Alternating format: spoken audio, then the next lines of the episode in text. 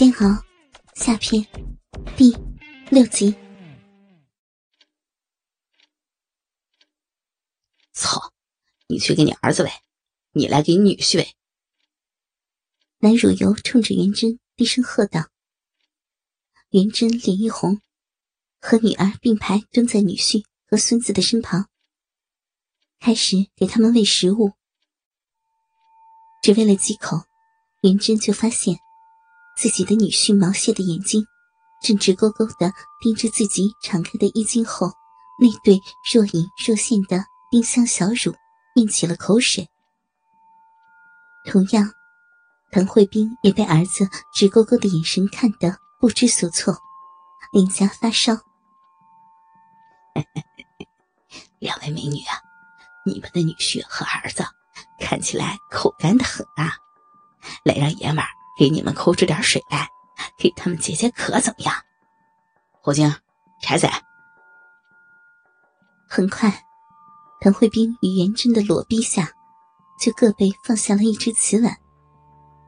侯静和柴仔伸出手指，在这对母女花的小臂里开始抠挖起来。两人就像是在比赛，看谁先抠出水来一样，越抠越快。越抠越深，瓷碗里的汁液也越来越多。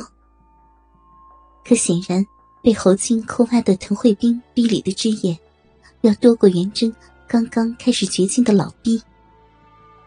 眼看着就要输了的柴仔，侯静一脸洋洋得意的吹起了口哨。哪想得到，这时柴仔居然一脱裤子，端着勃起的大屌。一枪见底，毫无征兆的操进了已经被抠挖的瑟瑟发抖、体力不支的元贞逼里。直捅的元贞嗯哼一声，扑在了女婿毛蟹的怀里。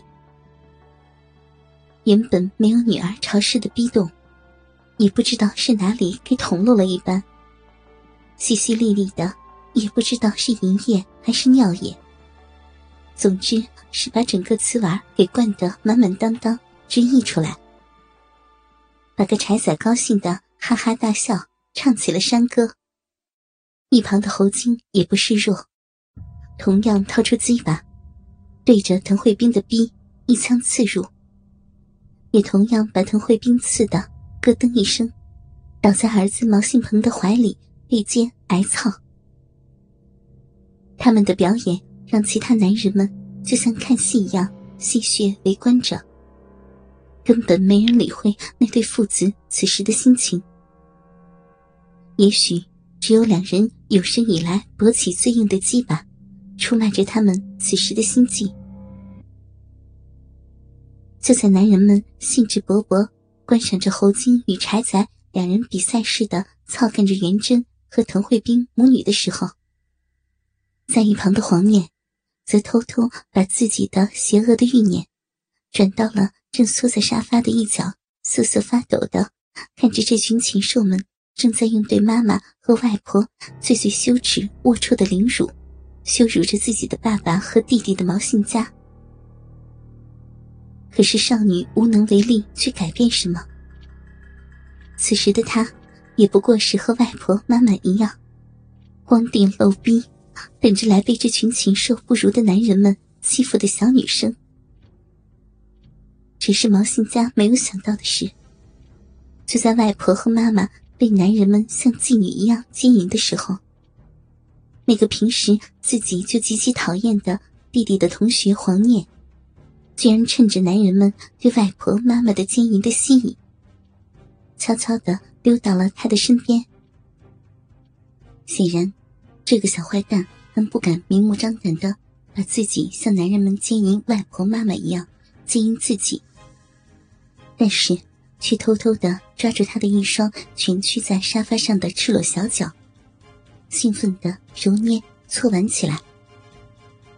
走开，变态！毛新家厌恶的踢开黄念的手，哪想到，黄念居然把那张让人恶心的鲶鱼脸凑到了少女的耳畔，恶狠狠的说：“小骚货，逼都给人操了，还装啊？你骄傲啊？”啊！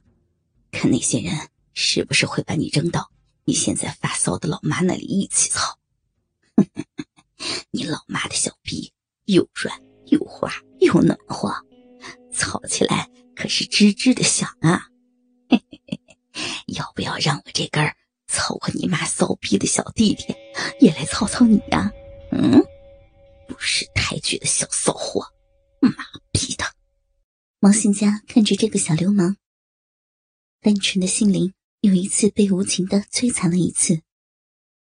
无论妈妈被那些男人轮奸过多少次，毛信佳都能够原谅这个无法改变的命运。可是现在，这个比自己岁数很小的男孩，竟然也让母亲在他的胯下呻吟，这让毛信佳无论如何都难以置信，又无可辩驳。黄念的狗爪又开始在毛信家的新鲜玉足上恣意起来。只是，这一次的毛信家已经忘记了挣扎，直到黄念恶作剧的在毛信家的小脚底搔痒的时候，才让毛信家再一次反抗起来。可是，毛信家的反抗不仅没有摆脱黄念对他赤足的骚扰。反而，扬起的双腿让原本夹紧的裆部暴露了出来。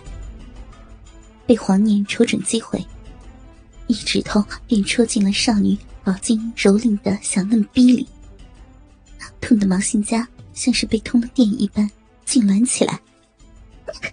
不要，你快拔出来呀！痛痛痛啊！怎么样啊？小爷就不拔出来了。现在你自己选吧，是让我戳逼，还是让我玩玩你的小脚丫子？在屋子一角的沙发上，一个其貌不扬，甚至可以说是猥琐的少年，正蹲在沙发前的地板上，一双手指粗短的手上，一对少女肥嘟嘟、粉嫩嫩的秀足。正被少年捧在手心，含在嘴里，舔在舌边。尤其让少女难受的是，那个无耻的黄念还不时的恶作剧般骚弄少女敏感的脚底心。心理上的厌恶，在生理上的刺激下，让毛信佳想哭，却是在笑。越笑，那银铃般的笑声也是越大。和着那边外婆和妈妈被男人操逼呻吟哭泣，还有围观男人的叫嚣声，仿佛组成了一首奇怪的服饰交响乐。只有少女脸上的犹如泉涌的泪水，在为这一切落下注脚。纵欲的时光总是飞快的，不知不觉，房门外的门铃声暂时打断了。禽兽们的狂欢，同时也燃起了受害者的希望。